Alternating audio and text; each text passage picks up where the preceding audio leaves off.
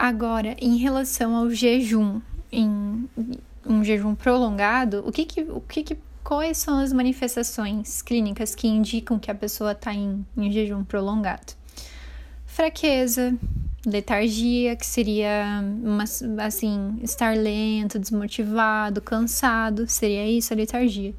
Aí também confusão mental, mau hálito, distúrbios hormonais, porque como não entram mais nutrientes, não é possível fazer síntese de hormônios da forma que era feita.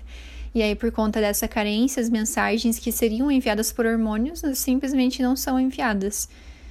E isso causa mais distúrbios ainda.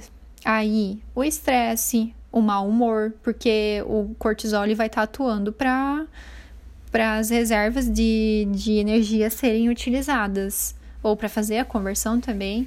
E aí, por conta dessa liberação de cortisol, influencia na parte do estresse, porque, bom, o cortisol tem que ajudar a pessoa a ficar alerta e buscar comida, né? junto com a adrenalina.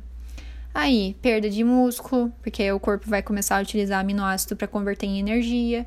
A pressão sanguínea vai cair, frequência cardíaca também, porque o coração já não tem tanta força para trabalhar. Anemia, edema, porque o corpo vai vai reter líquidos, já que não é feita a ingestão deles, ele vai pensar, ó, oh, não essa pessoa não está bebendo, então eu vou segurar o, o pouco de água que ainda que ainda me resta aqui.